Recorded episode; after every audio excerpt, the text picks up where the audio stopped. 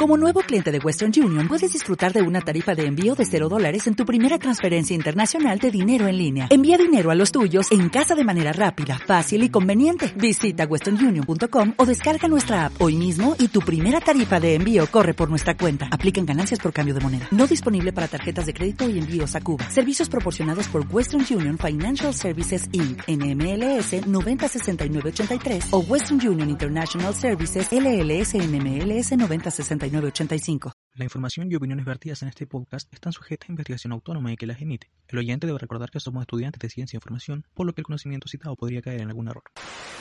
Amigo, ¿Mm? toca. Y- Pero no partía bicho. ¿Ya todos en, en sus puestos? Sí. Sí. Ya, bicho, tú empiezas, cuando quieras. Ay, ay, ay. Brindo, dijo Coop, por el Ministerio de Ciencia y porque en este 18 la gente tome conciencia. Que tome conciencia y sí del virus que anda rondando. Que mejor solo en casita nos quedamos tomando. ¡Salud! Aro, aro, aro, dijo la María Teresa Ruiz, porque la ciencia y la maternidad sean compatibles en nuestro país. En nuestro país hay sí, donde está tan mala la cosa. Quédense en su casa, mi niño, que ahí es donde más se goza. Más de goza, dijo José Maja, mirando la estrella. Y bajo el manto de Urania, abrimos algunas botellas. Botellas de chicha, dijo Libania. Y de tinto, dijo el bicho. El pipeño para Jan y la Sofía nada dicho. ¿Qué onda, Sofi? dijo Libania. Es que no me gusta el 18. Mejor grabemos un capítulo, eso no se los reprocho. No se los reprocho ahí sí, porque lo mío es la divulgación. Así que le damos la bienvenida a Transducción sin inhibición.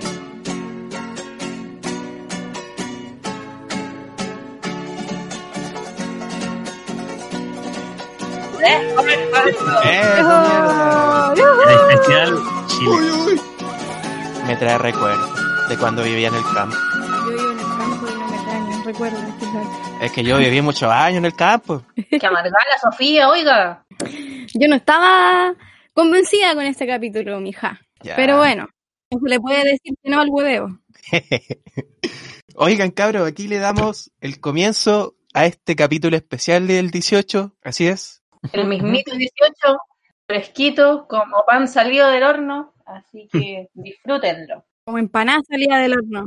Eso, eso, vieron y dice que no le gusta el 18. esta mujer. No me gusta el 18, ¿no? Dije, lo tengo que dejar clarísimo. No me gustan estas fechas, me amargo caleta. No me gusta la chilenidad, no me gusta el patriotismo. Pero, pero la gente anda contenta y eso es bonito. Ah, Y me dan risa, no sé. Se pasa bien igual, ya. Comiendo asado, tomando también.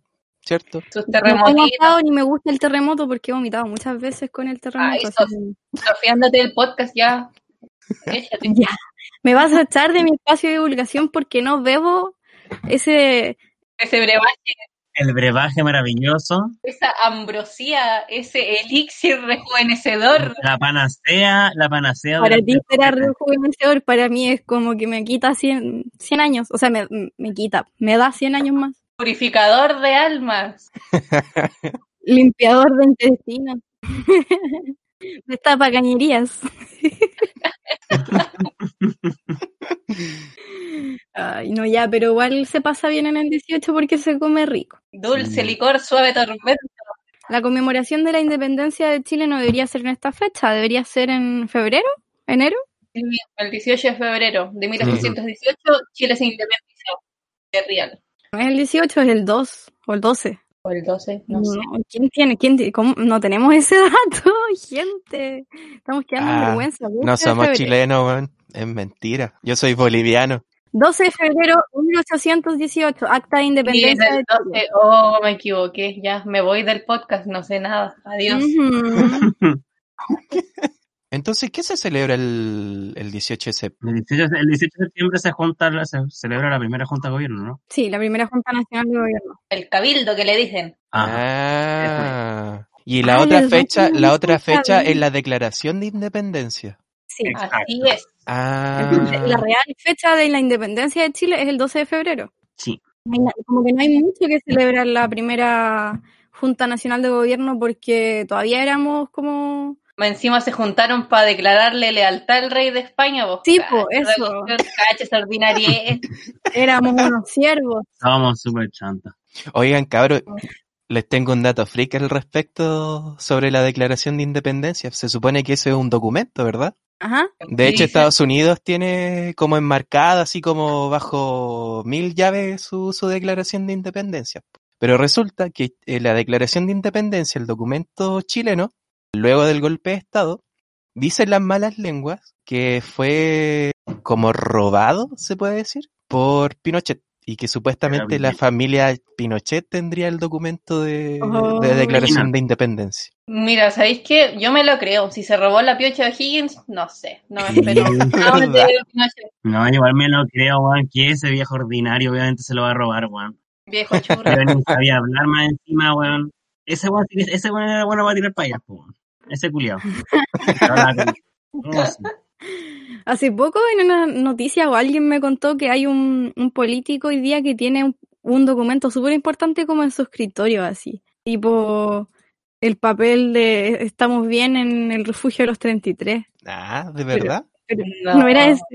Sí es verdad que como que mucha gente del gobierno les hicieron una réplica del papel que decía estamos bien los 33 y los tienen así, los enmarcaron y se los regalaron así como...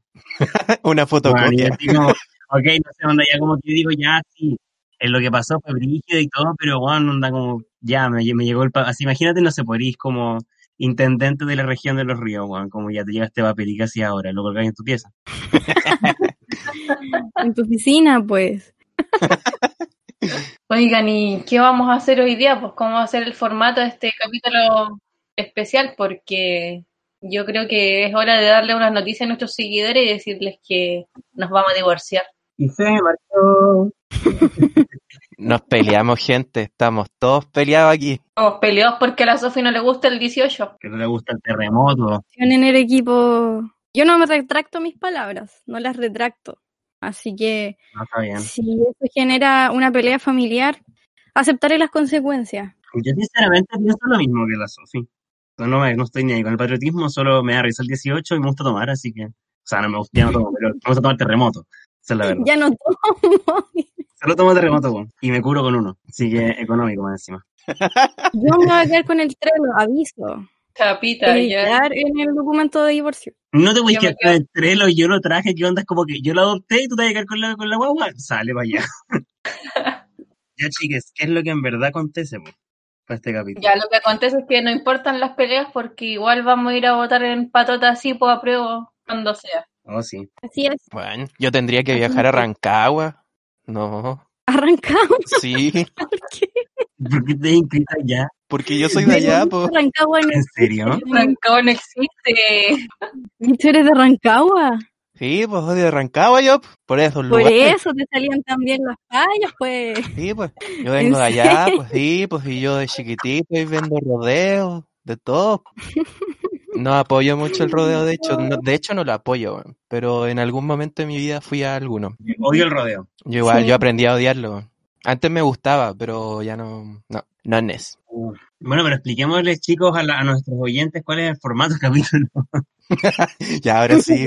No, pero ya la gente. que se hacen aquí, lo, que nos andamos haciendo los interesantes. Y, ¿Alguien recuerda las. ¿Alguien recuerda las breve notas? Tururururun. Breve notas. yo no sé qué son las breves notas, delante cuando dijeron, yo no Esa sé de qué misma. están hablando. ¿Conoce las breve notas?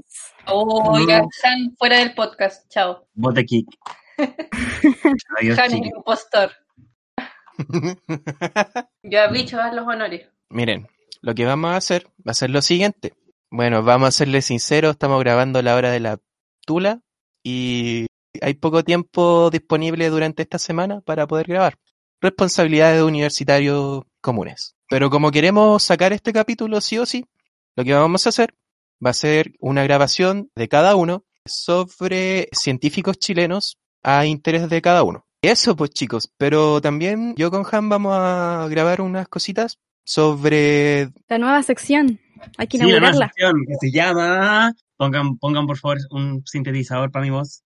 Aclamados por el público. Y ahora unas bombas, por favor. Tu, tu, tu. Tu, tu, tu, tu. Bueno, y la primera, la primera parte de Aclamados por el Público va a ser, eh, va a consistir en temas que nos pidieron los ganadores de nues- nuestro último concurso que le dio el nombre a Héctor o Héctor Farencite. A continuación van a conocer el tema de nuestro, del primer ganador que van a comentarnos Han y Bicho. Sí, Los dejamos. Aplausos, por favor.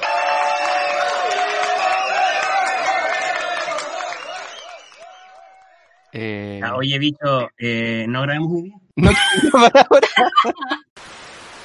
Hoy día vamos a hablar sobre un tema muy interesante que nos pidió un gran amigo mío que en Instagram se llama Raptors y nada, pues él quería que hablásemos sobre cosas de astrofísica, galaxias, planetas, qué sé yo, un montón de weas que se puede hablar del universo, ¿no, Mister?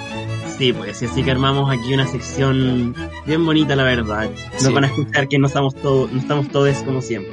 Pero es el, este capítulo. Y ahora podemos pelar a la Ivania y a la Sofi con libertad. Sí. Porque te juro que me tienen chato. Ah, No, besitos a la Ivania y a la, a la Sofi. Las queremos mucho. sí. ¿Cómo vamos a empezar es- esta sección, mi estimado? Con lo siguiente.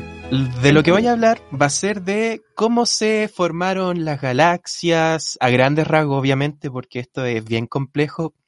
La astrofísica de por sí es algo bien complejo de estudiar. También cómo se formaron las estrellas y los planetas, de lo cual tú vas a hablar. Bueno, al inicio del universo, a lo- en lo que se llama el- la singularidad cósmica, ese diminuto punto de alta densidad energética y casi infinita, se puede decir. Este punto estalló, o sea, más que estallar, se expandió, se puede decir, formando el tiempo-espacio, la materia bariónica que hoy conocemos como la materia común que existe, materia oscura, que materia la cual hoy en día no hay evidencia de que exista, o sea, existen evi- evidencias, pero no se sabe con certeza si existe o no. Y un montón de cosas más. Pero para hacer el cuento un poco más corto, los primeros elementos que se formaron durante esta explosión, bueno, expansión para ser más específico, fueron el hidrógeno y el helio. Y resulta Ay, que esta, esta, ex- es- esta expansión no fue algo homogéneo, no fue algo como que se fue expandiendo de manera uniforme por todos lados, sino que hubieron distintas flu- fluctuaciones en el tiempo y espacio, en donde esta materia estaba más concentrada que en, otra- en otras partes. Entonces así, al haber eh, más concentración, mayor densidad, para ser más, más exacto, por un tema de gravedad, estos gases comenzaron a, a juntarse. Entonces así se empezaron a crear las primeras estrellas, las cuales comenzaron también a, a juntarse entre todas ellas y así formar las primeras galaxias. Y obviamente Y nuevos elementos. Exactamente. Resulta que a partir de estas primeras estrellas que aparecieron, las estrellas primordiales, como las podemos llamar, explotaban. Y como tú dijiste, al explotar, por un tema de fusión nuclear y por toda esta gran fuerza que ejercen al, al explotar, forman los elementos más, más pesados. Por ejemplo, los metales, los elementos no, no metálicos también, por ejemplo, el oxígeno, el carbono, eh, elementos de transición interna y un- bueno, un mon- una gran variedad de elementos de los cuales conocemos hoy en día. Es brígido como a partir de solo hidrógeno, hidrógeno y helio podéis formar todos los elementos. como- Exactamente. Así que pregunta para los oyentes, ¿por qué hidrógeno y helio y no solo hidrógeno? Ahí les va una pregunta, no sé si la van a responder, ojalá que sí. La daremos la respuesta en el próximo capítulo. Y bueno, resulta que luego las estrellas ya mm, se pueden decir las como más evolucionadas, entre comillas, las cuales se formaban a partir de este polvo que generaban las supernovas. Este polvo obviamente quedaba mm, en suspensión en el espacio. Entonces, ¿qué es lo que pasaba? Nuevamente, por fluctuaciones de gravedad y, o sea, perdón, interacciones gravitatorias entre estas partículas de polvo y gas, nuevamente comienzan a juntarse y creando las estrellas como nuestro Sol, por ejemplo, o estrellas de neutrones que son ya más complejas y no son como las primordiales que existían antes, o las que se creen que existían antes. Y lo que pasa es que en el momento de, de formarse la estrella, alrededor de esta también sigue habiendo polvo y gas. Entonces este polvo también comienza a interaccionar gravitacionalmente y comienza a condensarse o a juntarse este polvo, formando rocas y por distintas colisiones aleatorias van formando lo que hoy conocemos, por ejemplo, planetas, cinturones de asteroides, cometas, ¿cachai? Entonces así es como se va formando un sistema solar entre comillas. Y de eso es lo que quería hablar, como para darte pie a tu, a tu super tema, que bueno, va a estar muy bacán. Ay, ya, ¿sabéis qué? No aguanto. Dale, dale, dale. no. porque ya, yo, cuando dijeron este tema, yo dije, ya, mira, en verdad no es algo como que yo les vaya a enseñar muchas cosas, sino que es como, son muchos datos freaks juntos. Algo que me gustó mucho tiempo y estuve mucho tiempo viendo videos de chico, era como los distintos planetas que existen en el universo, los que se conocen.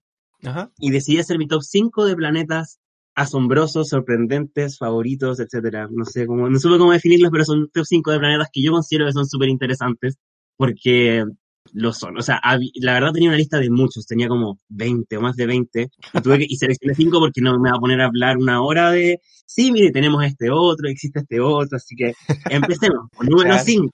Dale, dale, dale. El primer planeta se llama J147b, o como se le conoce coloquialmente, Super Saturno o Saturno con esteroides. Ya. Este planeta fue descubierto el día el 2012 y está ubicado a 150 millones de años luz de la Tierra. ¿Qué significa que un planeta está ubicado a 150 millones de años luz o 2 millones o, o 2 años luz? Significa que ese planeta está, si está en, en este caso 150 millones, son 150 millones de años viajando a la velocidad de la luz. Exactamente. Y la velocidad de la luz, recordemos que viaja a 300.000 kilómetros por segundo. Entonces ahora pueden hacer la, bueno, ustedes pueden hacer la multiplicación y calcular cuánta distancia es. Es mucho, o sea, nunca vamos a llegar allá. No lo piensen, pero ok, existe ese planeta. ¿Por qué se llama? Bueno, ¿por qué se llama así? Porque el radio de sus anillos es de 90 millones de kilómetros. ¿Qué? O sea, 0,6 unidades astronómicas. Una unidad astronómica son 150 millones de kilómetros aproximadamente. Y estos anillos son 200 veces más grandes que los de Júpiter. O sea, perdón, que los de Saturno. De hecho, Wow. lo brillo es que si ese planeta estuviera en nuestro sistema solar, nosotros podríamos ver los, an- los anillos en el cielo, así como a simple vista, de día, de noche. Se verían todo el rato porque son demasiado grandes. Claro. Oye, pero haciendo, haciendo la, la eh, como el, el razonamiento escalar de las dimensiones de los anillos, es como de aquí hasta la mitad del camino hasta llegar al Sol, más o menos. Mm, no estoy seguro, tendría que ver cuánto, Porque- cuánto es la distancia de la Tierra Eh, al Sol. De la Tierra al Sol, de- al Sol es una unidad astronómica. Y tú dijiste que eran 0,6. Sí, ¿o no? 0,6. Claro. Eso. O sea, Claro. ujú, escaleta. Escaleta, es como de aquí hasta la mitad del viaje hasta el Sol, bueno, es Mm. mucho. Es mucho, Wow. grande, como que agarraría Saturno, si estuviera en el puesto de la Tierra, agarraría Venus y agarraría, Mer- Mer- no, Mercurio no, pero sí agarraría Venus y Marte en bola. Sí, pues. Es Wow. para cada lado, o sea, en total es 1,2 unidades astronómicas.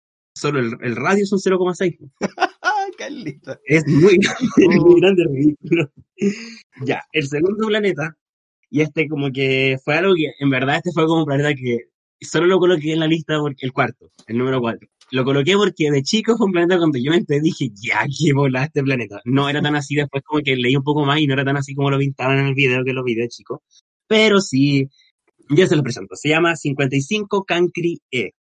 O Janssen por Zacharias Janssen, que para los que conocen, Zacharias Janssen fue el que creó el microscopio.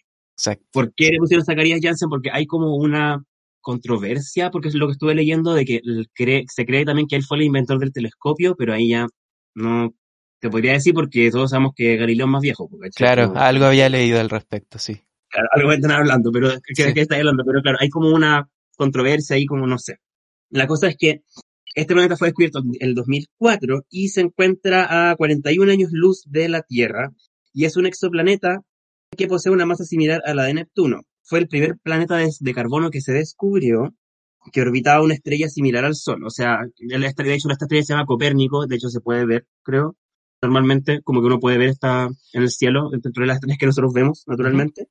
¿Qué tiene interesante este planeta? Dos cosas. Uno, posee agua en estado de fluido supercrítico. ¿Qué es un fluido supercrítico? Banalmente hablando, es un híbrido entre un gas y un líquido. ¿Ok?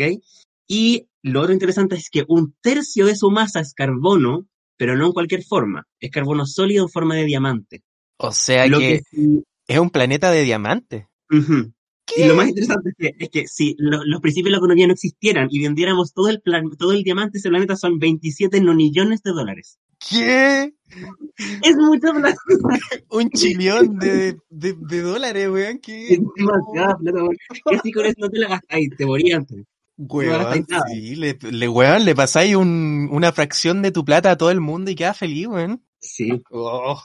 Qué enfermo, weón, pero qué Y no creo que tampoco habría suficiente dinero como para poder comprar ese diamante. No, y hay, habría que extraerlo de partida, po. También. ¿Cómo extraís Tercio, pero es que imagínate un planeta hecho de diamante. Y lo interesante es que, como claro, tiene este diamante, el planeta brilla, tiene un brillo celeste. Claro, eso mismo estaba, estaba pensando, si brilla por la reflexión. Wow. Bueno, esto me permite pasar al número 3, que se llama el planeta Gliese 436b. Este planeta se encuentra a 33 años luz de la Tierra, fue también descubierto en 2004 y es el primer exoplaneta que se determinó que poseía agua. Ya. El primero. Bueno, prácticamente este planeta está cubierto en su totalidad por agua, de hecho, en forma de hielo. Pero a la vez el hielo está ardiendo. El planeta está, el- la superficie del planeta está a 439 grados Celsius. Uf. Sí, y es hielo ardiendo, no agua, es hielo ardiendo. ¿Por qué es hielo ardiendo? O bueno, sea, acá hay, hay, hay una teoría que dice que la- se supone que está ardiendo porque la, la fuerza gravitacional del planeta es tanta que no permite que las moléculas de agua se separen, sino que están comprimidas contra el planeta. Entonces eso permite que no cambie de estado, ¿cierto? Eh, entonces, claro, esto lo permite mantener en estado sólido. Y además, el, el hielo de este planeta, bueno, para la gente que sabe, el hielo no solo existe en una forma. El hielo que, que existe en las condiciones de la Tierra se llama hielo tipo 1, 1B en verdad. claro. Y en pocos casos tipo C, 1A, o sea, 1B o 1C. 1B es el hielo clásico que uno ve como los copos de nieve que son hexagonales. Ok, el hielo B, 1B es un hielo hexagonal.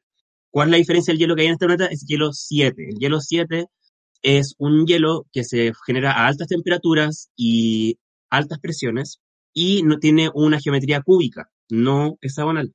¿Y qué es lo interesante de este hielo? Que soporta más de 100 grados Celsius y se mantiene en estado sólido, además. Wow, increíble. Para que la gente entienda igual en su casa, es que la materia de por sí, todas las sustancias químicas, eh, su estado va a depender de la temperatura y de las presiones a las que se encuentra. Entonces, Mm, eso tienen que tenerlo muy claro, porque dependiendo de esos factores y creo que de otros más, eh, va a depender cómo se va, va a estar eh, la materia.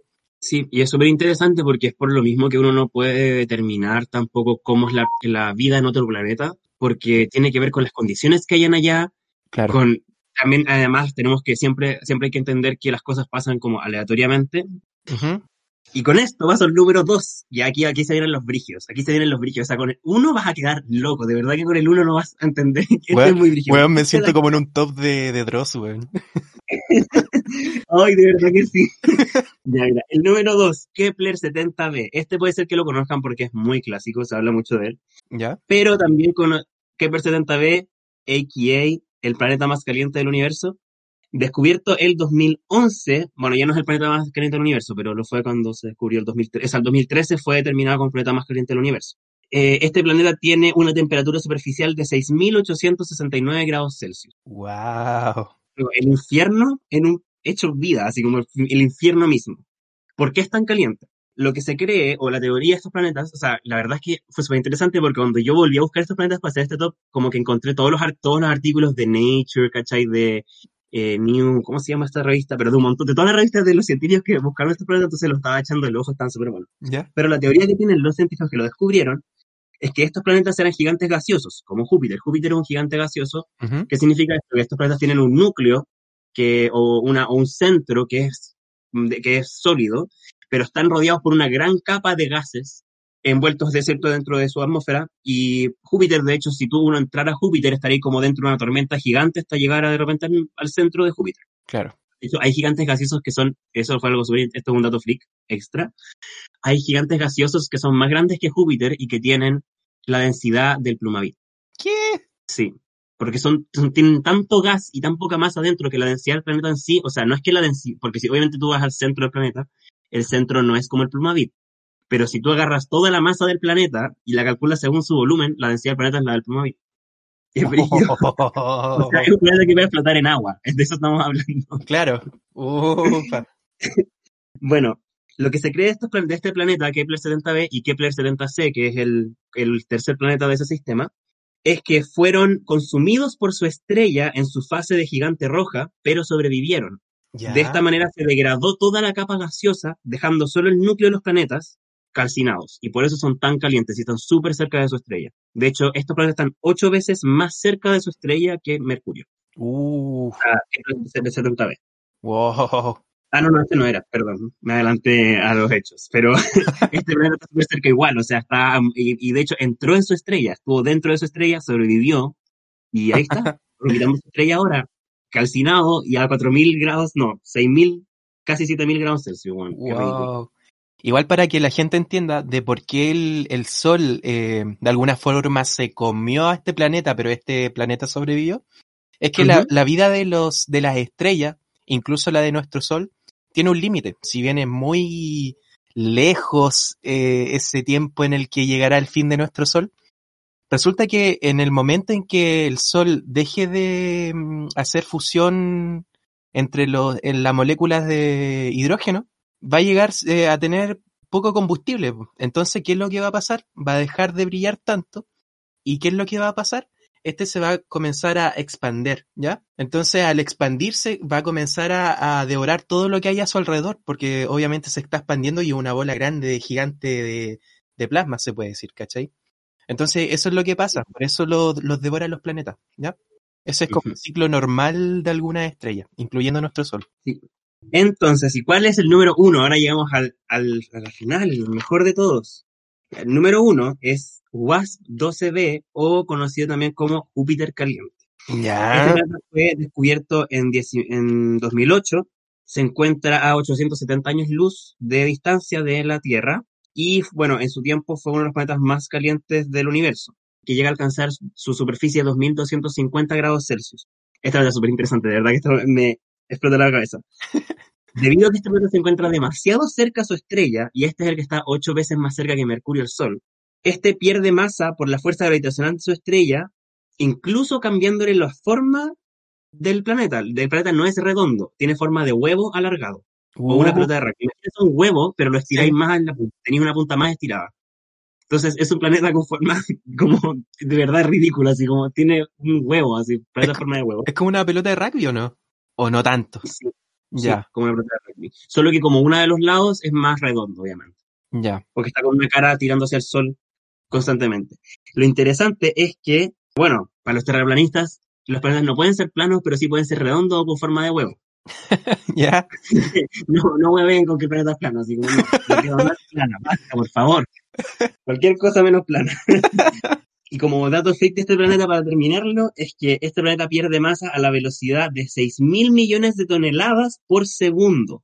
Y se estima que este planeta va a desaparecer en 10 millones de años, que para temas del universo es como un segundo, pero para nosotros es como, no, vamos a morir antes, probablemente. Claro. Y esa es mi top de planetas. Espero que les haya gustado mi top 5 de planetas. A los oyentes y a ti, Micho. Qué grande, no, weón, fantástico. Yo quería mm, hablar eh, sobre un tema que salió hace poco con A respecto a indicios de vida en otros planetas. Pues no sé si cachaste la noticia. Es que resulta que en el observatorio ALMA, que está en nuestro país, uno de los telescopios más, más modernos que existe hoy en día en el mundo, hicieron una observación hacia Venus y descubrieron que Venus tiene un pic de fosfina. ¿Qué quiere decir esto? Que la luz que genera el Sol llega hasta Venus y las moléculas que de fosfina que existen en su atmósfera, es- esto es como bien espectrofotometría, tú debes moverte bien en esa área. Lo que pasa es que la luz absorbe, es absorbida por la molécula, obviamente a las frecuencias que la molécula puede aceptar, eh, claro, solamente la longitud de onda que ésta puede aceptar, y el resto la refleja. Y eso eh, genera un pic de absorbancia, ¿cierto? ¿Cierto? Y entonces así, de esa forma, se puede reconocer qué molécula existe o qué molécula hay en cierto lugar de, del universo, universo. o en, nuestro, en algún laboratorio, ¿cachai? Y resulta que se descubrió que existía fosfina en, en Venus. Y fo- la fosfina eh, es una molécula de la cual su átomo central es el fósforo y con tres Ya. hidrógenos enlazados a este. Resulta que esta molécula se, util- se puede utilizar como biomarcador. ¿Qué quiere decir esto? Que posiblemente en Venus exista algún tipo de vida. Es una prueba preliminar, no se sabe con certeza aún obviamente, pero da la idea de que puede existir algún tipo de vida en Venus que pueda haber generado esa molécula.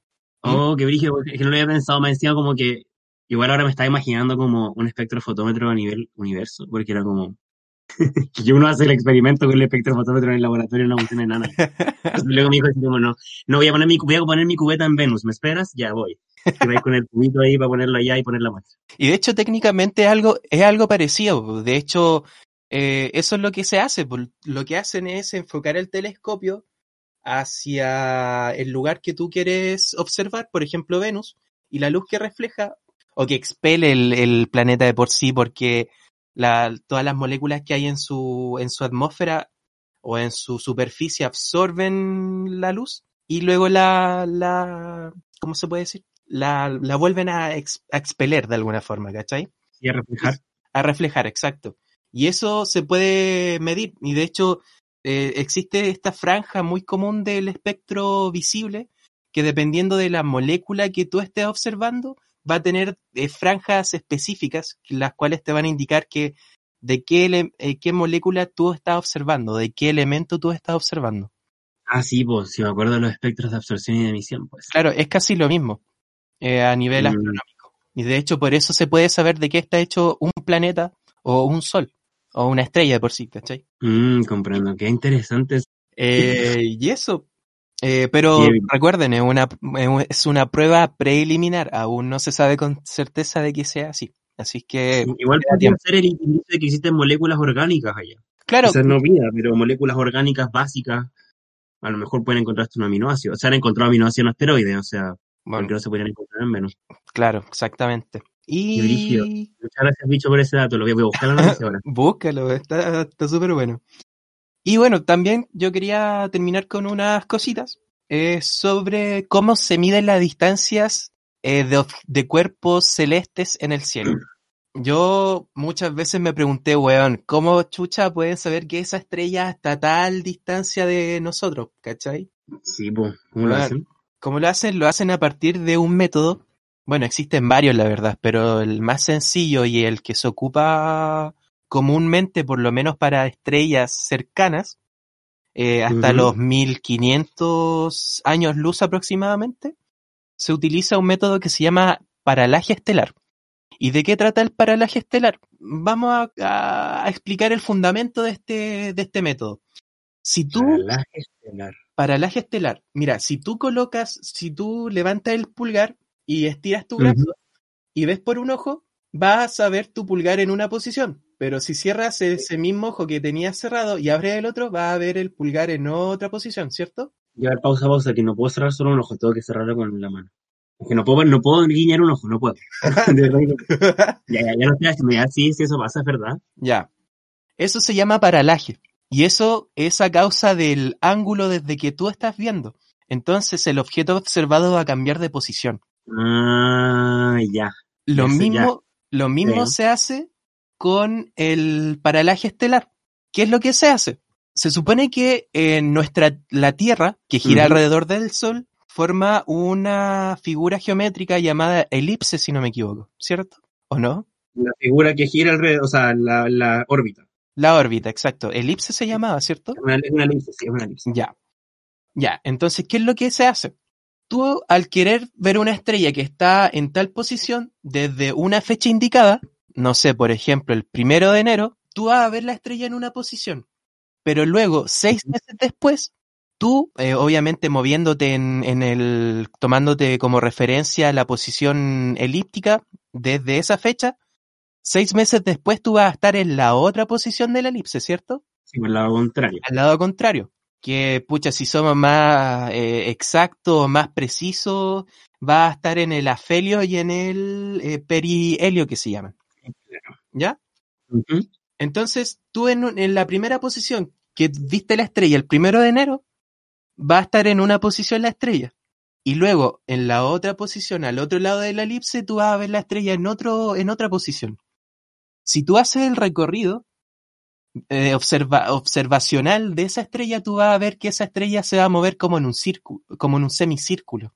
¿Por qué? Porque tú te moviste semicircularmente, entre comillas, a esa elipse, ¿cierto? Sí, pues. Ya. Entonces, tú midiendo ese arco, tú puedes sacar un ángulo. Ya. ángulo sí. Es el ángulo que se forma en un, en un triángulo, ¿ya? Y es Ah, y así una operación trigonométrica. exactamente esa punta del triángulo va a ser la, la, la punta de arriba del triángulo que se forma, teniendo como base. Eh, la, una línea de, desde la primera posición que hiciste en la Tierra el 1 de enero y 6 metros Ujú. al otro lado, ¿cachai? Entonces ahí se forma un triángulo.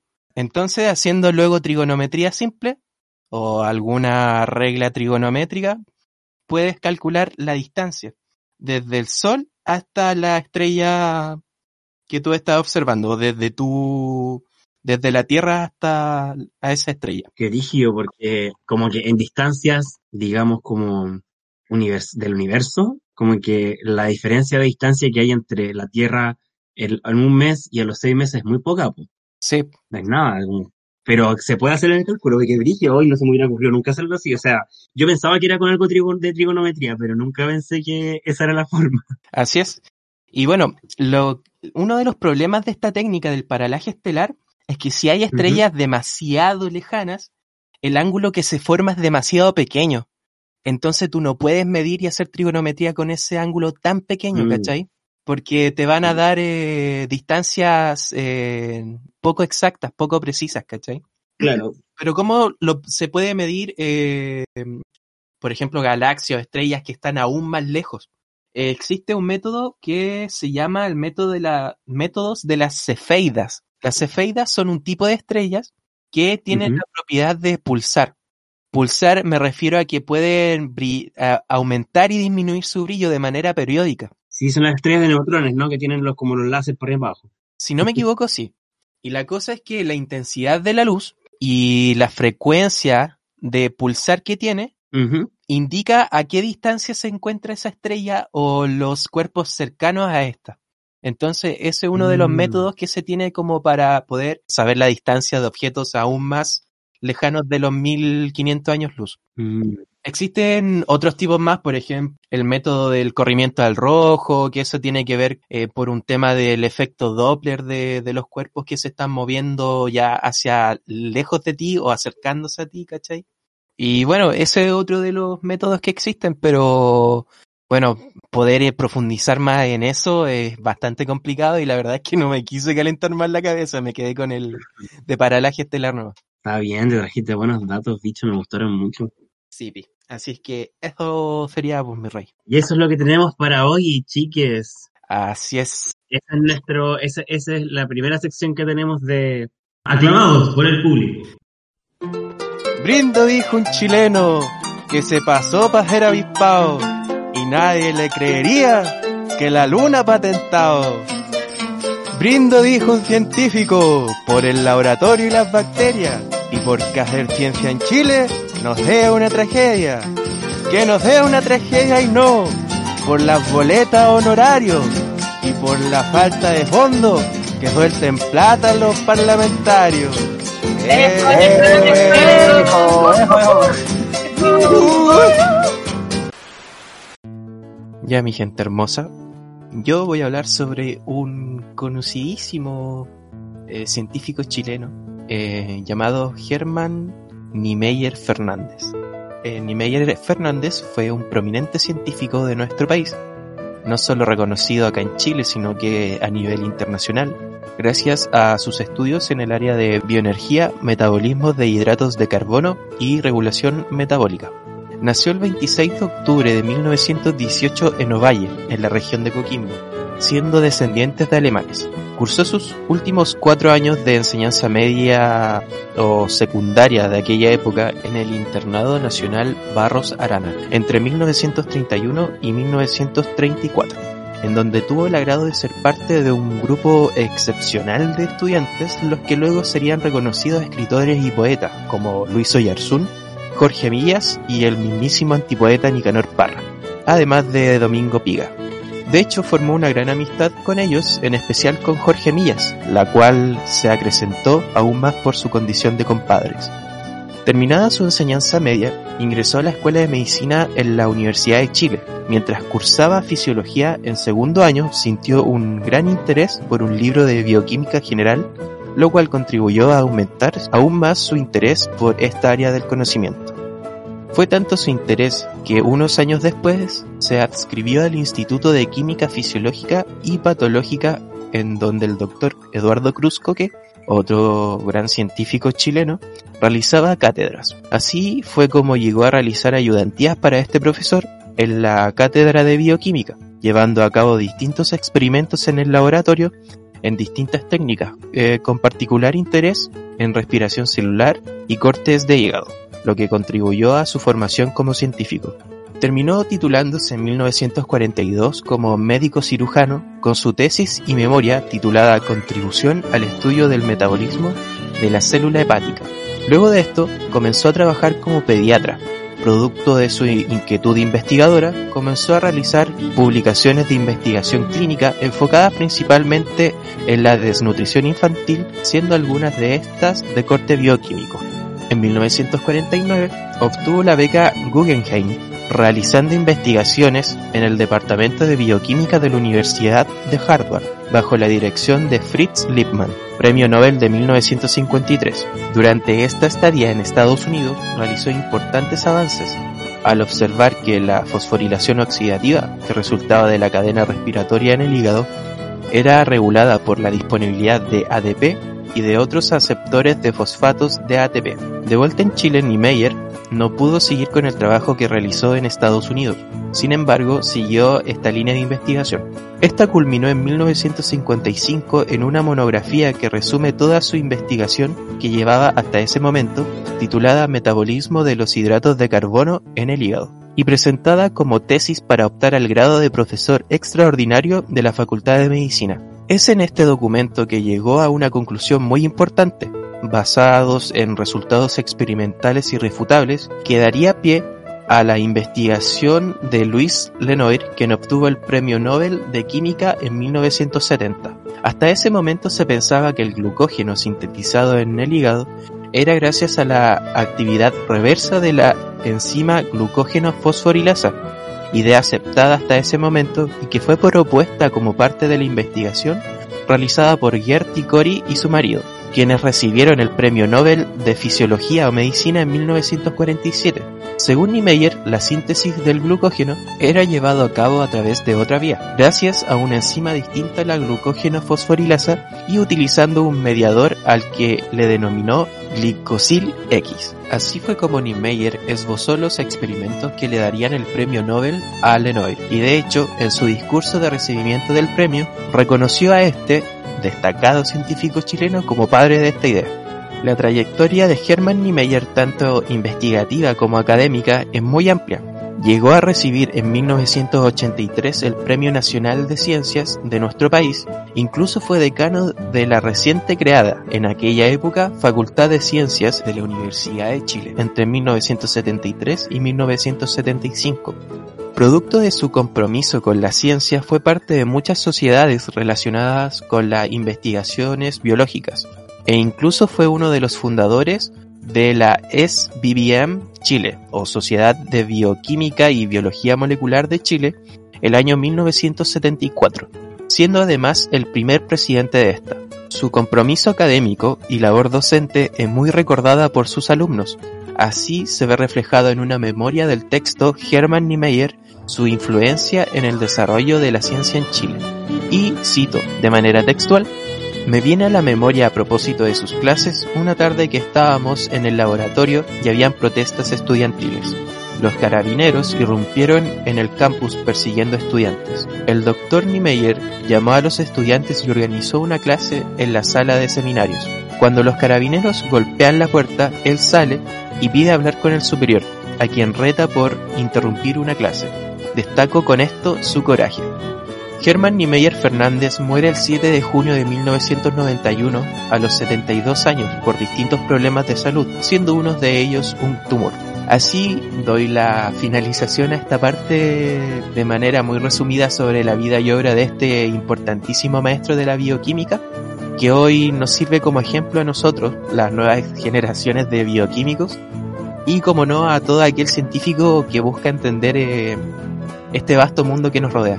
Doctor Germán Niemeyer Fernández. Ojalá le haya gustado, cabres. Saluditos.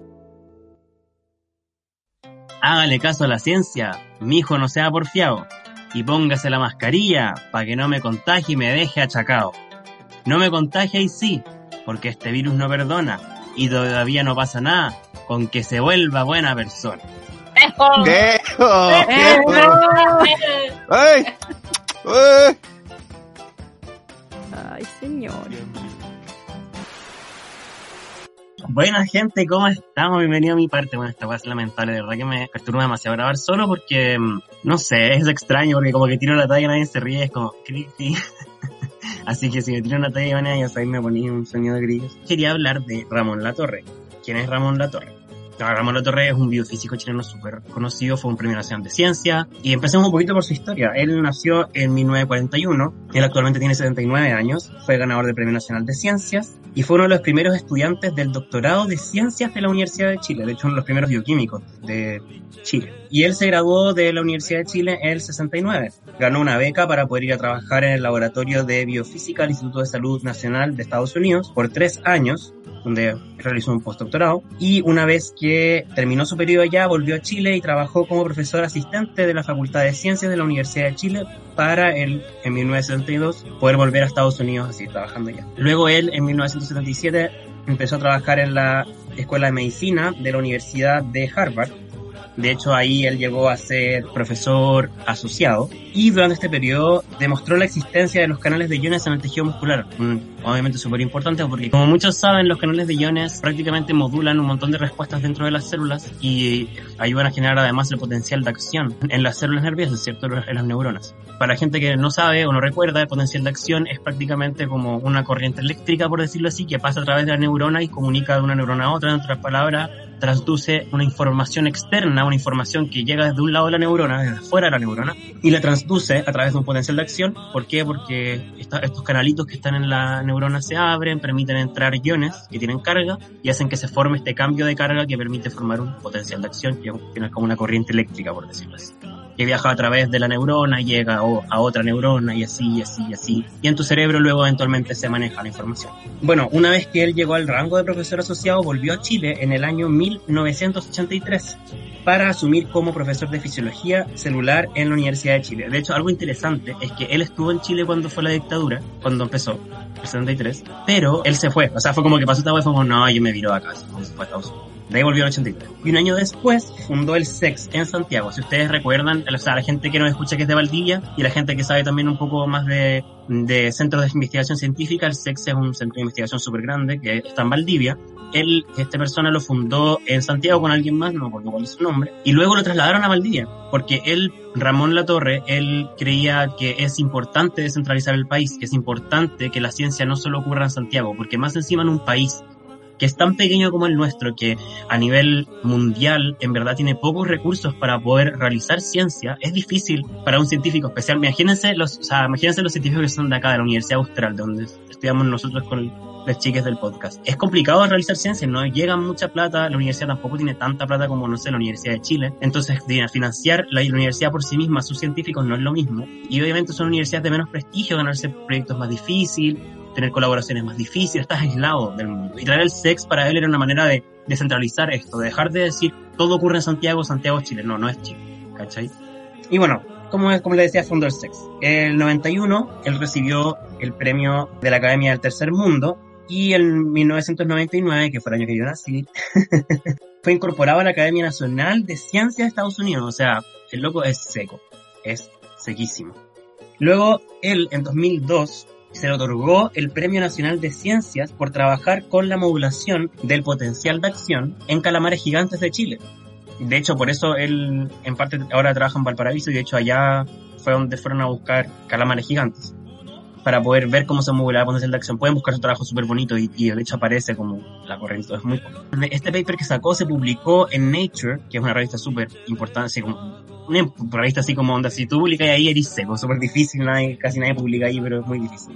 Y publicó con Cecilia Hidalgo, que si muchos la conocen, ella también es un premio nacional de ciencia, si muchos si la ubican. Bueno, él describe su área de interés o su línea de investigación como el transporte de iones mediado por canales de iones en membranas biológicas o artificiales.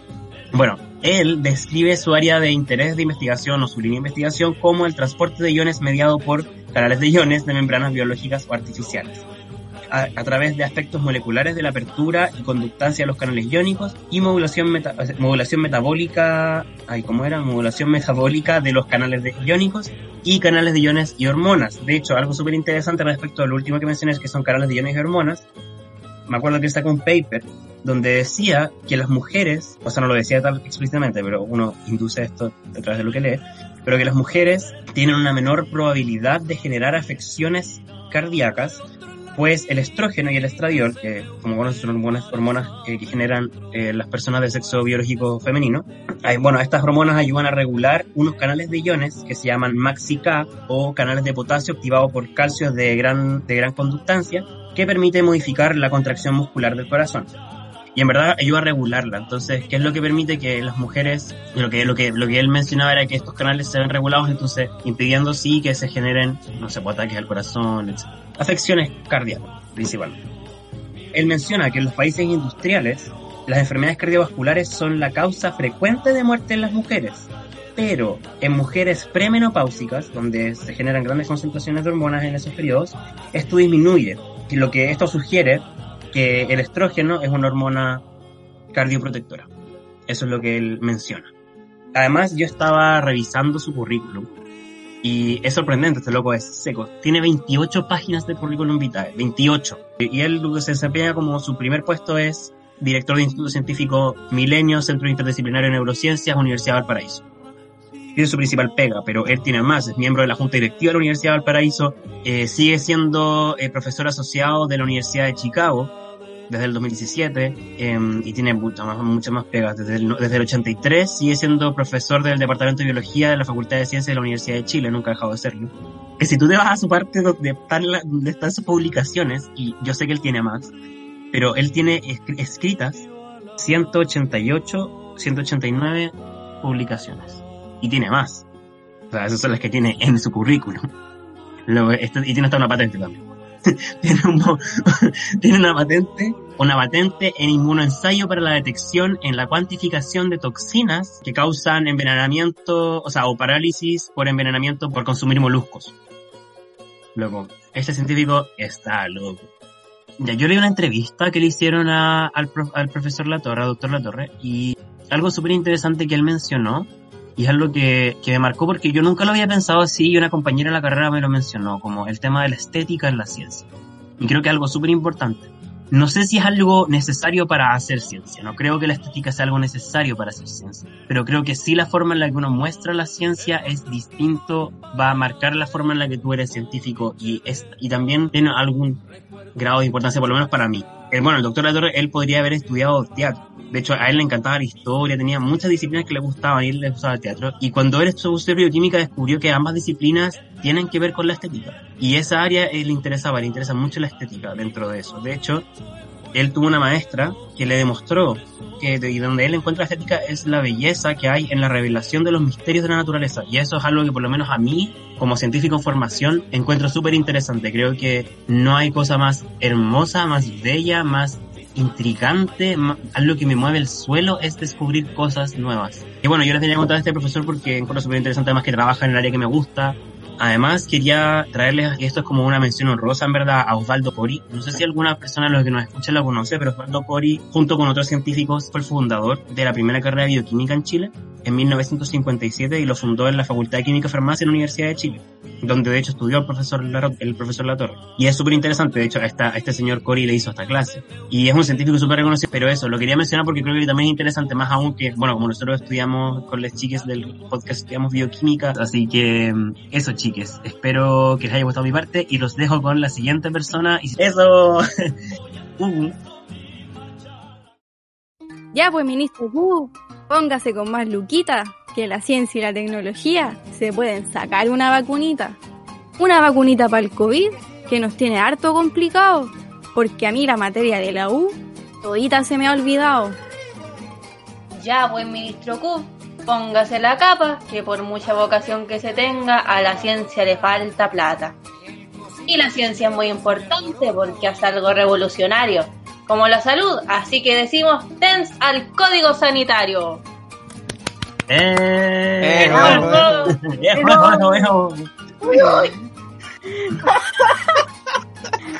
Ay, señor.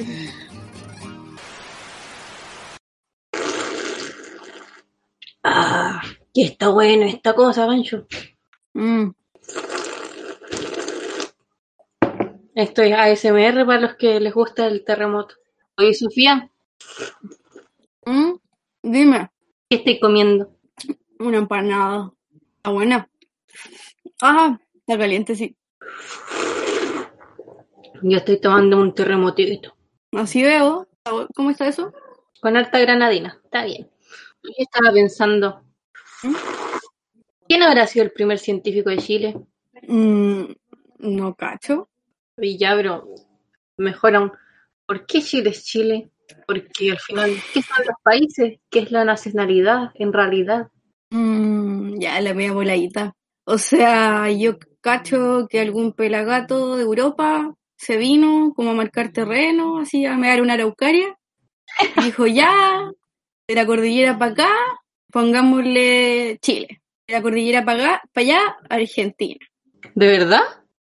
No sé, Iván, ya me pegó el terremoto, ya parece. El terremoto estaba tan fuerte, parece, que te pegó hasta Temuco. pues.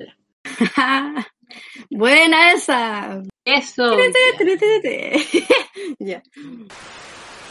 Hola mi gente, espero que estén pasando unas buenas fiestas patrias, primer día ya de, de celebración. Estoy tratando de meterme en el papel de persona que disfruta las- estas fechas, así que espero que valoren ese esfuerzo.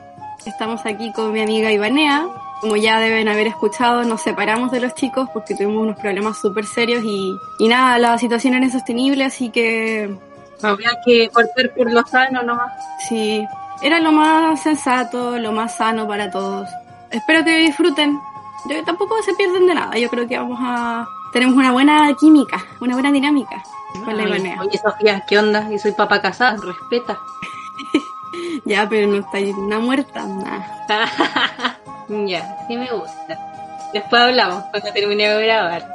Te, te espera la salida. Oye, pues yo creo que hablando de primeros científicos o primeras gentes que hacen algo, ¿tú cachai quién fue el primer premio nacional de ciencia de Chile?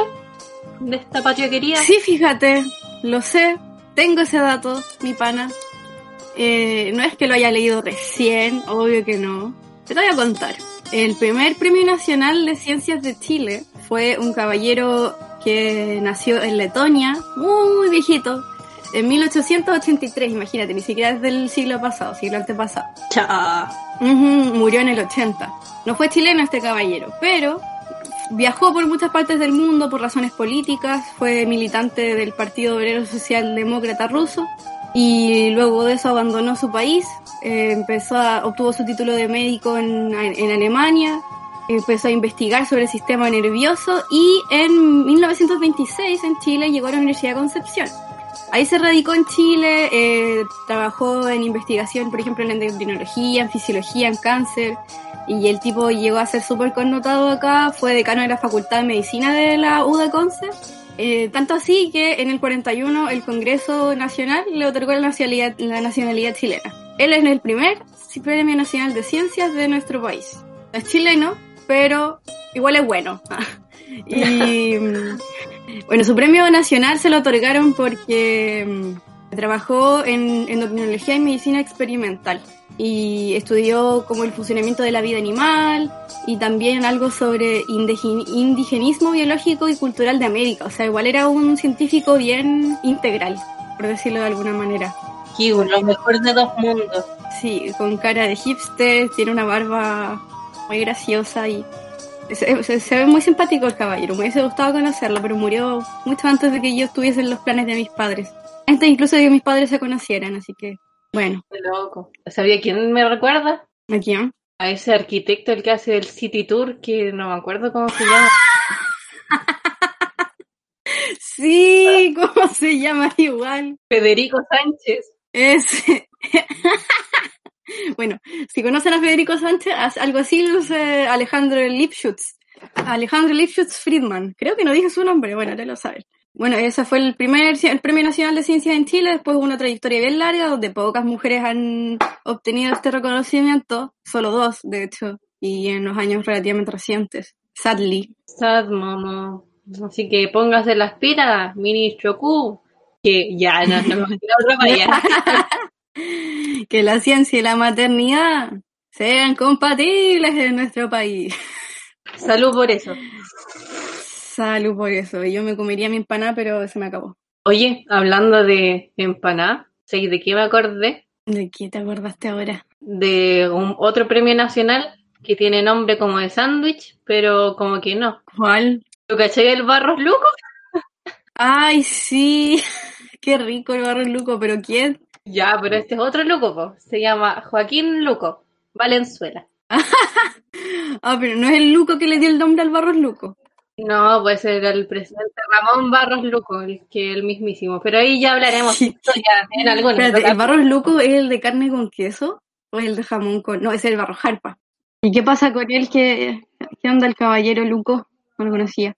Joaquín Luco, mira, murió el 2002 y este nació el siglo pasado, en 1913. Estudió medicina en la U de Chile. Malditos médicos, todos son médicos.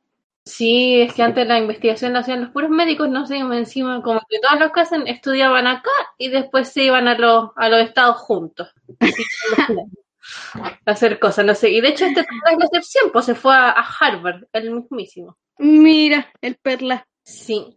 Y otra cosa que también he notado, o será, estaremos, no sé, estaremos puro tirados para ese lado nomás, pero este también es como lo que contaba Han delante, es un neurofisiólogo experimental. Por eso se ganó el premio nacional. ¿Y sabéis qué estudió? ¿Qué estudió? La memoria. ¿Y sabéis en dónde la estudió? ¿En dónde? En cucarachas. Ya, las cucarachas tienen memoria. Las cucarachas, efectivamente, Rick, sí, porque tienen un sistema nervioso. Y de hecho descubrió cosas súper choras. Era uno de los temas que le apasionaba era el aprendizaje y la memoria en los invertebrados. En la década del 60, utilizando una, una cucaracha que se llama Blata orientalis. Blata orientalis. Blata orientalis. Confirmó que, que podía condicionar a la cucaracha, po. ¿Qué es el condicionamiento? Bueno, si ustedes son familiares con la historia de Pavlov y su perro, era como que, no sé, Pavlov y su perro. Le enseñaba, le enseñaba algo a la cucaracha, así como algo muy repetitivo, no sé, y después este, la cosa es que pasado el tiempo eh, repetía un estímulo y la cucaracha se acordaba de lo que le habían enseñado, se supone. Me llama la atención que eso le sucede a los invertebrados también, porque yo esto de lo de Pavlov lo vi en el, en el liceo y me acuerdo siempre de, un meme, o sea, no un meme, como una imagen que dice, hay un perrito sentado leyendo como el diario y de repente suena una, una campana y el perro se hace pipí y se para a limpiar y dice, maldito Pavlov. sí, me acuerdo de lo mismo. Mira qué interesante, don Luco hacía estos estudios y ayudó a establecer como caleta de bases, no solamente para esta área, sino que también para otras cosas, funciones de la neurona, eh, inducción molecular, una cosa que se llama. Y bueno, de hecho, como que sus trabajos fueron base para hartos premios Nobel. De hecho, aquí sale este trabajo de la función trófica de la neurona, que fue base para trabajos como el de Rita Levi Montalcini, del que hablamos hace un tiempo. Ya, loco bacán. Ajá, así es. Entonces, eso, como que hacía hartas cosas, hartas bases. Se dicen hartas cosas buenas de este caballero, que enseñó que lo importante es hacer cosas nuevas, ser creativo, buscar áreas nuevas, abrir caminos. Y realmente uno se da cuenta de que abrió hartos caminos, porque después salen hartos trabajos bien interesantes. Y eso, pues, y por ahí leí una memoria que le dedicaban, le decía, bueno, si este caballero hubiese em, como investigado más en Yanquilandia, se hubiese ganado él el Nobel, pero no fue así, creo. Pero igual se agradece que haya, que haya vuelto, yo creo, ¿no? Claro, pues. Que las grandes mentes también se queden acá para poder formar otras grandes mentes y no todas se escapen. Sí, y de hecho este loco es tan pionero que antes de él no existía la neurociencia en Chile y también ayudó junto con hartos otros eh, científicos a crear CONICIT. ¿En serio? Buena. ¿Cómo le explicamos ahora que CONICIT ya no existe? No tengo idea. Y que Piñera quiere cambiar las becas por créditos. ¿Qué vamos a hacer? ¿Cómo le explicamos que este país, el oasis, ya es un chiste? Todo se fue a la chingada. Oye, ¿cómo está tu terremoto? ¿Te pegó ya o no te pegó? Porque igual te noto No. media, media alegre. Ya, si a mí no me entran balas, Mm. ¿Sabes quién investigó sobre alcoholismo? Ahora que lo pienso. ¿Quién? A ver. El mismísimo señor Jorge Mardones Restat. Él también fue un premio nacional de ciencias en Chile. Uh, debió haber sido un borrachito igual que yo. Sí, somos de lo mismo. Este caballero fue premio nacional de ciencias en el 77. Mira, poquito después del mío. Del tuyo, sí. Eh, él, su investigación fue súper importante para ayudar al, para aportar en el entendimiento del alcoholismo como, como una condición genética. Estudió alcoholismo en ratitas, de hecho produ- produjo cepas de ratas alcohólicas. No sé si hoy será eso muy, muy ético, pero bueno. De ahí evolucioné yo. Ah. no entendiendo nada. Venimos de la rata alcohólica de Mardones. bueno, este caballero también era médico. Se tituló de la U de Chile en el año 30, cacho.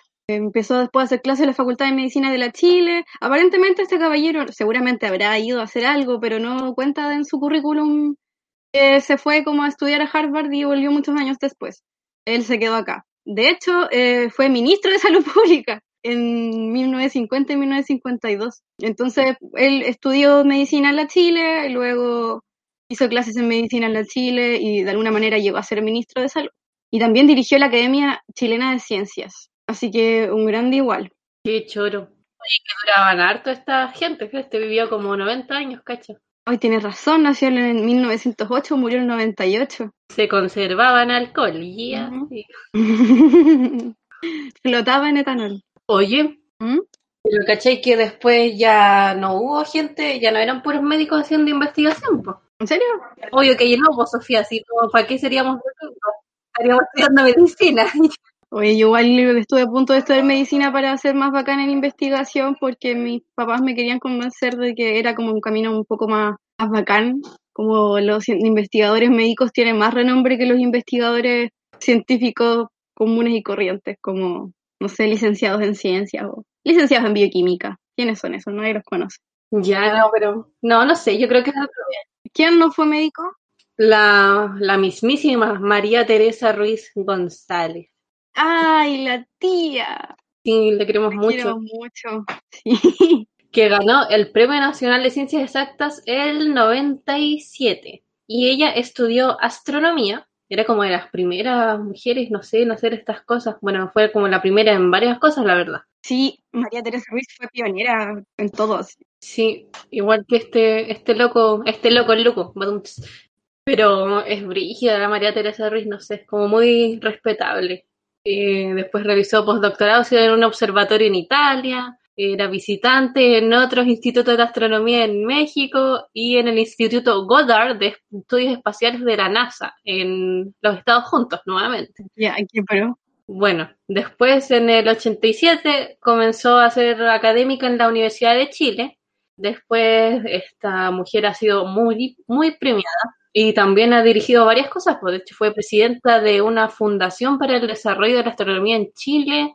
Aquí hay un comité de usuarios del Observatorio Interamericano del Cerro Tololo. Me da risa el Cerro Tololo. El nombre del Cerro Tololo. Tololo, son. Sí, son algo así. Y, y varios otros observatorios. Directora del Departamento de Astronomía de la Chile, incluso. La astronomía chilena no sería nada sin esta señora. Sí, y el 97 descubrió la primera enana café que se conoce. La primerísima. ¿Cuáles son las enanas cafés? Yo soy una enana café. Son objetos que no poseen luz propia. ¿Y son estrellas? y que andan por ahí flotando.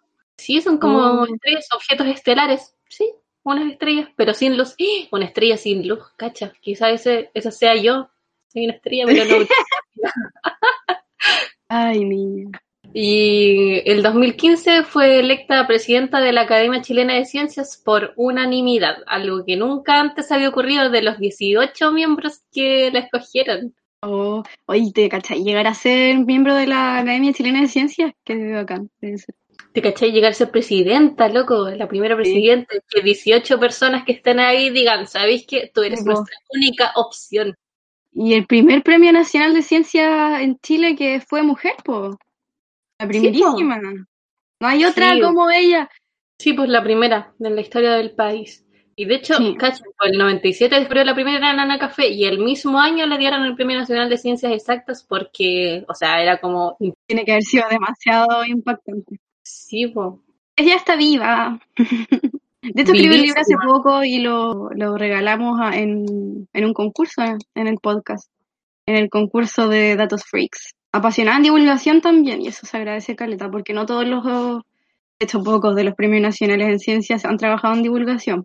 Esta es una de las que tiene más renombre, con José Massa, José Massa. Y José Massa, po. No está solamente José no, Massa. señores, José Massa, José Massa. María Teresa Ruiz también puede llenar estadios. Ah. Sí, oye, Sofía, ¿y qué hizo José Massa? ¿Y quién es José Massa? sí, en verdad. muy- to- todo el mundo habla de José Massa porque es este caballero con cara de simpático, que no es tan simpático y siempre hace divulgación científica y sale en la tele y tiene como opiniones muy polémicas. Que también lo encuentra como pareció a, a Francisco Sánchez. No, no se parece tanto, un poquito. Yo lo conocí, tuve el agrado de conocerlo en persona, me saqué una foto con él en el 2016 porque fue a hacer un conversatorio a la UFRA. Y conversamos un poquito, le conté que yo quería estudiar ciencia y bla, bla. Fue cuando yo estaba en cuarto medio. Y bueno, ¿cuál, es la gracia de este caballero? ¿Por qué fue premio nacional? ¿Por qué están connotados? Bueno, él fue premio nacional de ciencias en el 99. Es porteño, Después. nació en Valparaíso. Sí, de hecho, eh, sin querer, ah, ya. Todos los que hemos hablado han sido en orden cronológico. Este caballero estudió in- eh, ingeniería en la Chile y después tomó cursos de astronomía. Igual la forma de, estudiar astronomía en Chile es bien especial. Es como que entras a, ingeniería primero y después haces, es como si fuese un bachillerato y después pasas a, a la especialidad. Bueno, no entiendo muy bien cómo funciona, pero así es. Obtuvo un magíster y doctorado en astrofísica en la, Universidad de Toronto, en Canadá. Así que sí, este caballero también se fue, pero merecido que lo tiene, porque después volvió. Empezó a hacer clases en la Chile, fue director, igual que María Teresa Ruiz, del Departamento de Astronomía la Facultad de Ciencias Físicas y Matemáticas de la Chile. Y también trabajó en el proyecto del Cerro Tololo, proyecto Calán Tololo que se llama, que Calán debe ser otro eh, observatorio. Traba- ha trabajado con gente así muy de renombre. Uno de los trabajos que él hizo con otro científico que también fue premio na- nacional, que es Mario Jamuy, realizaron una, una investigación que fue clave en el descubrimiento de la aceleración del universo y de la existencia de la energía oscura. Dark. Me encanta eso de la energía oscura. La energía oscura constituye el 70% de la energía del universo. Y esa- esos datos que ellos obtuvieron, su investigación fue también base para, para algunos premios Nobel, como el premio Nobel de Brian Schmidt y Paul Perlmutter del 2011. Así que pues, este caballero sentó las bases de grandes descubrimientos para la astronomía. También ha trabajado en supernovas y en teles- telescopía robótica. Telescopía robótica. Ay, ¿en qué mundo vivimos? Vivimos en un robotito. vivimos en un telescopio robótico. Específicamente, el premio nacional de él eh, se lo, lo adquirió gracias a eh, sus aportes en conocimiento de la expansión del universo y la determinación de la geometría del universo a gran escala. O sea, La geometría del universo. quería entender el, el universo, pregúntale a José Massa. Cat- Imagínate tener en tu cabeza el dimensionar, entre comillas, el universo. La geometría, yo no sé de qué, significa eso. Y eso, utilizó unos indicadores de distancia para determinar esta geometría que fueron las supernovas tipo 1A. Era, no sé qué es eso, un tipo de supernovas.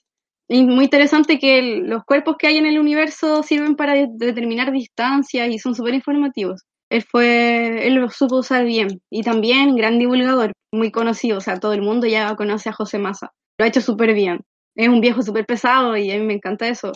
Ya, sí, puede que sea bacán José Massa, porque, loco, ¿cómo ocupáis esa cuestión? Es como una regla espacial. Sí, pues. Como, ya, ¿con qué voy a medir, no sé, mi dedo? Con una regla. Ay, ¿con qué voy a medir el universo? Con una supernova tipo 1A. Ay, ¿sabes cuánto mido yo? Como 0,00084 supernovas 1A. Uy. No es, que, no, no es que las supernovas sean una unidad de medida, pero son como indicadores, para que se entienda, para que no se Sí. malentienda. Y eso, pues sí que sí, su, su, su renombre se lo merece totalmente este caballero. Sí, pero igual, varias cosas de las que ha dicho José Massa también la han dicho mujeres y no la escuchan por ser mujeres, solamente él por ser José Massa. Es verdad, es Y tener, nom- tener nombre de pan. O sea, tener nombre de algo que le gusta mucho a los chilenos, las masas. Qué fome, Ivane. Ay, ya, pero me va a decir que no si te estáis comiendo una empanada. Y bueno, ah, ahora me dio hambre. Ñam, ñam, ñam. Oye, ya, pues, pero estamos hablando puras cosas matemáticas, medicinas, pero ¿sabéis qué? Hay una bioquímica que también es premio nacional. Colega, Sí, como que todas las colegas se llaman María, pero esta es una María Cecilia Raut. Ya. Ya, no, mentira. ya, ya sabéis que para ganarte un premio nacional. María Ivanea, María Javiera. María Sofía. Este se llama María Cecilia Hidalgo Tapia. Fue Premio Nacional de Ciencias Naturales del 2006. Es licenciada en Bioquímica y la primerísima Yay. doctora en Ciencias de la U de Chile. Del- en el 79. Jeje, ya. ya, pero adivinen qué. Ella también se fue. Se fue al NIH. NIH. ¿Qué significa NIH? es el National Institutes of Health, o sea, Institutos Nacionales de Salud, que ahí, bueno, para el que cacha y para el que no cacha también, la mayoría de las investigaciones más bacanas se hacen ahí, po, en Estados Unidos, en el NIH. Es como que, no sé, Mm. quizá una parada obligada a irte ahí a estudiar, porque, o sea, a investigar, porque se investiga de verdad de todo, como enfermedades, pero de todas las Una, enfermedades. una base de datos cuática. Yo en verdad en NIH lo conozco porque paper que pillo, paper que está en el NIH, pero no sabía que era el NIH realmente. Sí, pero es eso. Bueno, su currículum incluye ser como fellow, eh, colaboradora de investigaciones, eh, profesora asistente. Después volvió a Chile en el 83 y estuvo en el Centro de Estudios Científicos entre el 84 y el 2002. Eh, ahí en ese Mira, cuando el sexo estaba en Santiago todavía. claro. Después, al momento de ser distinguida con el Premio Nacional, tenía más de 70 publicaciones en revistas de las cuáticas y que tenía como 2.000 citaciones. Y eso es caleta, pues como que tu trabajo de verdad bien valorado, Sí, como que trabajáis harto y más encima eh, sirve para algo, no sé. Claro, po. uno puede ser, eh, trabajar caleta, de investigar, o sea, descubrir cosas bacanas, pero si la gente no te cita, lamentablemente, en este mundo actual, Fue en vano todo. fue, todo fue en vano, sí. Vivi- Vivimos en la sociedad de las publicaciones, de lo cual no está mal, para nada. De hecho, es valorable que, que lo hagan, pero que te citen habla muy bien de tus investigaciones, porque significa que te consideran para repensar nuevas investigaciones, Para pensar, señores. para Sí. pensar, señores. Y mira, encima le dieron una beca que se llama Beca Guggenheim en- entre el 1992 y el 93. Y yo estuve buscando un poco de esto y esta beca es cuática porque la entregan en Estados Unidos. Hacen dos convocatorias anuales. Una para gente de eh, Yanquilandia y Canadá y la otra para América Latina y el Caribe. Pero igual postula muchísima gente y se lo ganan poca y se lo dan a gente em, cuática, obviamente. po. Se le dan a profesionales avanzados en todos los campos del saber. No solamente ciencias naturales, sino también ciencias sociales, humanidades, artes. ¿Y es para la beca es para investigar en alguna parte? No, es una beca, de hecho, como que te dan plata y tú lo puedes gastar como quieras. Obviamente, este, no sé, po. Ah, ya, plata para tu investigación, básicamente. Sí, pero como te dije, es como para todas las áreas del saber. No todas las áreas necesariamente están investigando, o no todas las áreas necesariamente requieren una cantidad exorbitante de plata, pero igual dan sus buenos pesos. Yo diría que si todas las áreas necesitan una cantidad exorbitante de plata. Aquí en el 2006 dicen que las becas para América Latina y el Caribe fueron 34, subiendo Mira. 434 solicitantes, o sea que 400 personas que solicitaron la beca le dijeron no y le dijeron que sí solo a 34. con un promedio de 35.294 dólares por beca. No sé, no sé dimensionar esa, esa cantidad de dinero. Ya, 35.000 dólares son, hoy no sé leer este número, son 26 millones, son 26 millones 642 mil pesos actualmente, 26 millones, pero eso no es tanto. ¿no? Por eso, pues que la plata es como, era como, no sé. Bueno, en 2006, Sí, María harto más, si en 2006 fue hace 14 años. Los subsi- estos subsidios están para profesionales avanzados en media carrera, como ya dije, como autores publicados, y quienes resulten electos pueden gastar su dinero libremente porque el propósito es darles bloques de tiempo en los cuales puedan trabajar con tanta libertad creativa como sea posible. ¡Oh, qué bacán! ¿Cachai? ¡Oh, así como sin límites! Sí, esa es la gracia. Como ¡Oh, No hay límite. qué el bueno! límite no existe. Claro, porque igual es difícil esa libertad generalmente, pues uno está como, se topa con, con paredes en todas partes por falta de plata, por permisos, porque si vaya a hacer algo que probablemente no vaya a servir de nada como aplicado en el futuro cercano, es difícil. Claro. O plata para ir a congresos, a presentar tus cosas, Claro. nutrirte de conocimientos. a, a pagarle ingresos a, a congresos a, a estudiantes, a pobres estudiantes que no tienen plata para ir a congresos. Y eso, pues, entonces, para eso es, para darles libertad, porque en este mundo la plata es todo, aparentemente. Vivimos en una plata. Y, como- y bueno, el premio nacional a ellos se lo dieron por sus investigaciones y su experiencia a nivel internacional en el campo de regulación del calcio intracelular. Ah, ahí está, po. Porque el calcio lo hace todo, mija. Sí, pues, Acuático. El... Ay, el calcio. Está metido en todas partes. Así es, es la concentración intracelular de calcio en neuronas y en los músculos esquelético y cardíaco. Porque, como ya les hemos mencionado, el calcio transporta todo y es responsable de que puedas mover tus labios para estar hablando ahora y varias cosas más. Eh, el calcio es un segundo mensajero. ¿Mensajero de qué? De todo. Construcción sin inhibición, calcio. Sinapsis neuronal. De que te late el corazón también, de que tus pensamientos viajen también, quizás, no sé. De que te hipótesis. depresión, de que, de que te pongas contento. ah, todo, todo, todo ocurre. Sin calcio no somos nada, por eso coman calcio. Sí, consuman su calcio, mi gente. Oye, hay gente muy acuática en, en este pedazo de tierra que le pusieron Chile. Mm, Sí, ah. Sí, y sabéis de qué? Que las nuevas generaciones también están brígidas, pochora. Estamos brígidas ya, Sí, incluyéndose. Sí. Em, Vamos a estar nosotras en esa lista. Sí, ¿sabéis qué? Hay una científica que salió en las noticias hace unos años porque salió el titular, era como así. A sus 25 años, Maritza Soto ha descubierto tres exoplanetas haciendo su tesis de doctorado. Ya, ¿qué onda? Y es verdad, Maritza Soto es la mismísima. Tiene una página en Wikipedia, no está muy amplia, la verdad, pero es muy es estudiante de doctorado, porque en ciencia hoy en día ser estudiante de doctorado es básicamente ser un don nadie. O sea, eres nada, eres un estudiante más. Ajá. Esto fue el año 2015, ya, fue hace cinco años. Eh, y claro, pues Marisa Soto nació en el 90 y descubrió tres exoplanetas, que ahí tienen nombre como de, de fusil de asalto, dijera el bicho. Pero sí, po.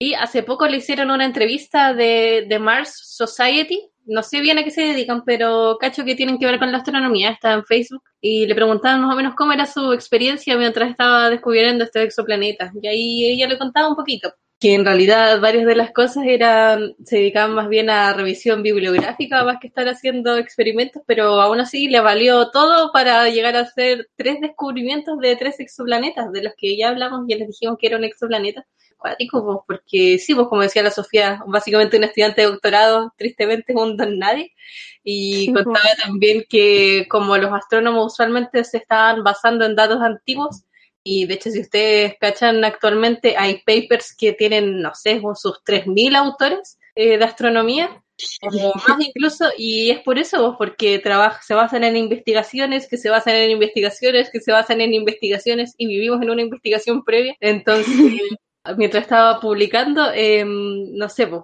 también tenía que acercarse a gente, por ejemplo, que ya estaba en la NASA, fósiles de la NASA, y decirle, hola, ¿sabes qué? Soy estudiante de doctorado de Chile y estoy escribiendo un paper porque descubrí esta tal cosa y necesito que tú escribas eh, una cosa, por favor, para publicar. Qué buena. Así mismo. Ah, sí. La gente que no- para que la gente que nos esté escuchando y que sean estudiantes de ciencia no, no se desanimen con sus revisiones bibliográficas eternas. Eh, pueden llegar algún día a descubrir un planeta o, o no O sé, tres. o tres. Oye, ¿y esos nombres de fusiles de asalto no se los puso ella? ¿Por qué no? Si ella lo descubrió, ¿por qué no les puso nombre? Ay, no sé, hay que buscar. eh, dice que es un nombre provisional. A ver, vamos a buscarlo. Ah, ¿lo habrá patentado? Como el mismísimo que patentó la luna. No tengo idea. Dice que sigue en estudio al ser un descubrimiento reciente, pero no sé, sí, la mayoría tiene como esos nombres para que los identifiquen. A ver. Pero ojalá algún día ella le pueda poner el nombre que quiera. Sí, como el que le puso el chileno que descubrió un, dinos- un fósil de un dinosaurio, le puso Chilesaurus. Diego Suárez le puso su nombre y el nombre de su país. Oh, la creatividad.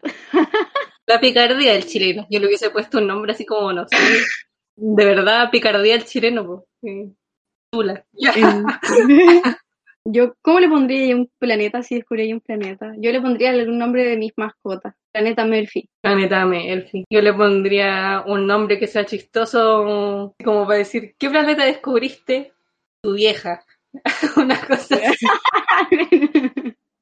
Tu hermana. O así como, no sé, ¿qué te importa también?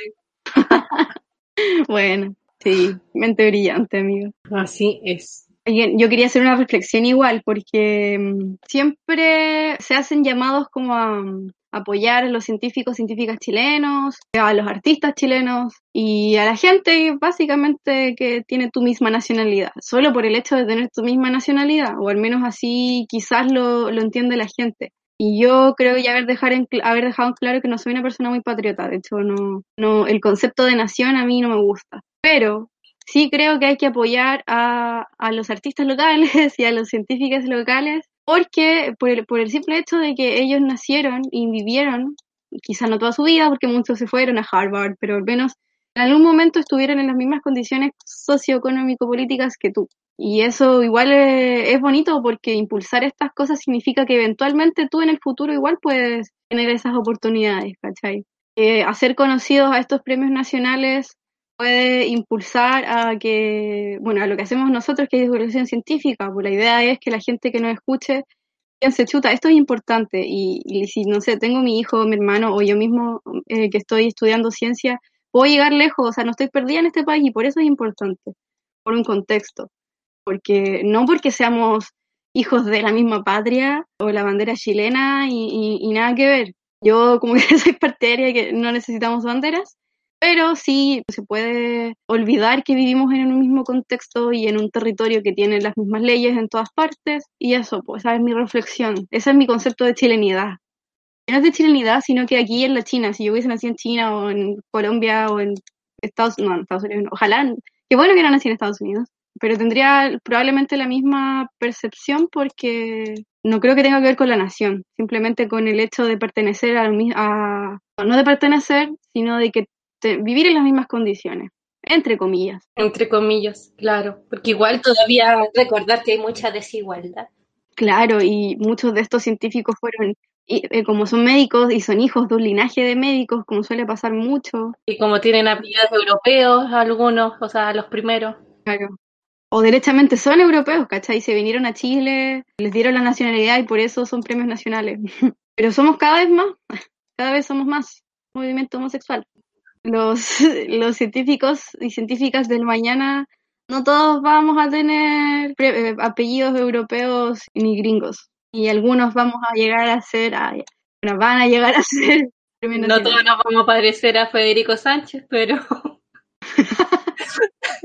Yo creo que Hans se va a parecer a Federico Sánchez, puede ser. con esa barbita y esos lentes. Sí, unos pelos locos por ahí, todos blancos. Ay, qué loco, qué loca la labor del científico, tan dura, tan sacrificada. Sí, fuera de hueveo estoy cansadísima y aquí estoy, tratando Sí. de, de impulsar la divulgación científica chilena. Sí, pero al final no sé, eso somos cada uno, o sea, cada persona, no solamente los científicos están como con su lucha, con su búsqueda Claro. de algo.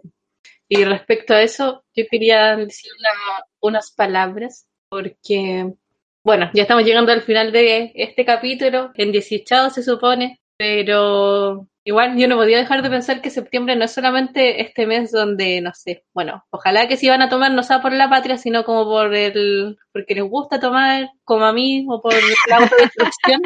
Ojalá que sí sea, pues. Sí, porque bueno, pues, este país puede que tenga cosas que si es chileno es bueno, pero también septiembre es un mes para recordar otras cosas no tan buenas, no tan, No tan alegre. no tan alegres y terribles finalmente, pues, que es una herida que aún no se puede cerrar y bueno, ¿qué tiene que ver la ciencia en esto?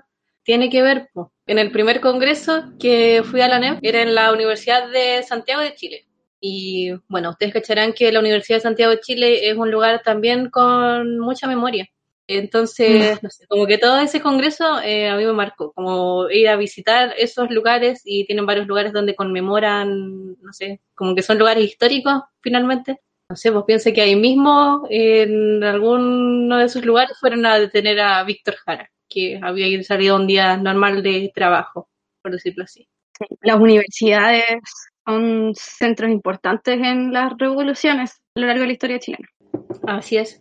Y bueno, ahí mismo eh, también hicieron un taller de bioquímica forense al que fui y ahí nos contaron que Chile tiene varios registros eh, genéticos, la verdad. Uno de esos es respecto a los familiares de detenidos desaparecidos. Mm, hay una base de datos. Sí, y de hecho, eh, bueno, cada vez que se encuentran osamentas en Chile o restos humanos, eh, se recurre a estos datos que se tienen porque todavía hay mucha gente eh, buscando a sus familiares, obviamente. Entonces, ahí es donde entra, como les digo, un poco la labor del científico, po, porque, no sé, yo creo que uno tiene que ser lo suficientemente ético como para trabajar en eso y uno tiene a lo mejor los conocimientos como para poder devolverle sus seres queridos, sus restos a una persona que los está buscando hace años. Muchos, muchos años. Sí, Sí, tienes toda la razón, querida Ivanea. No, el rol del científico no es solo relevante para el avance y el progreso y la ciencia y la tecnología, sino que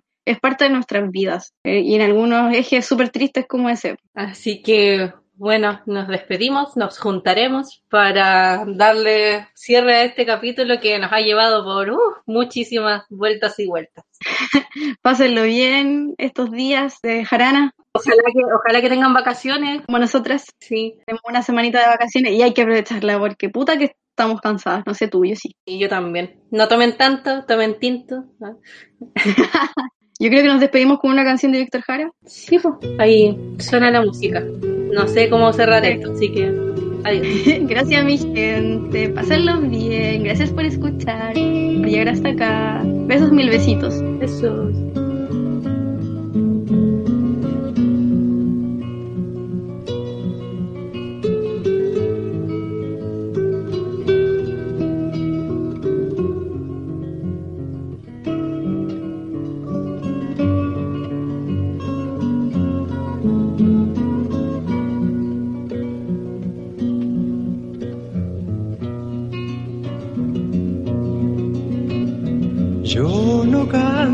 Por cantar, ni por tener buena voz. Canto porque la guitarra tiene sentido y razón. Dale más potencia a tu primavera con The Home Depot. Obtén una potencia similar a la de la gasolina para podar, recortar y soplar con el sistema OnePlus de 18 voltios de Ryobi desde solo 89 dólares. Potencia para podar un tercio de un acre con una carga. Potencia para recortar el césped que dura hasta dos horas. Y fuerza de soplado de 110 millas por hora. Todo con una batería intercambiable. Llévate el sistema inalámbrico OnePlus de 18 voltios de Ryobi. Solo en The Home Depot. Haces más. Logras más.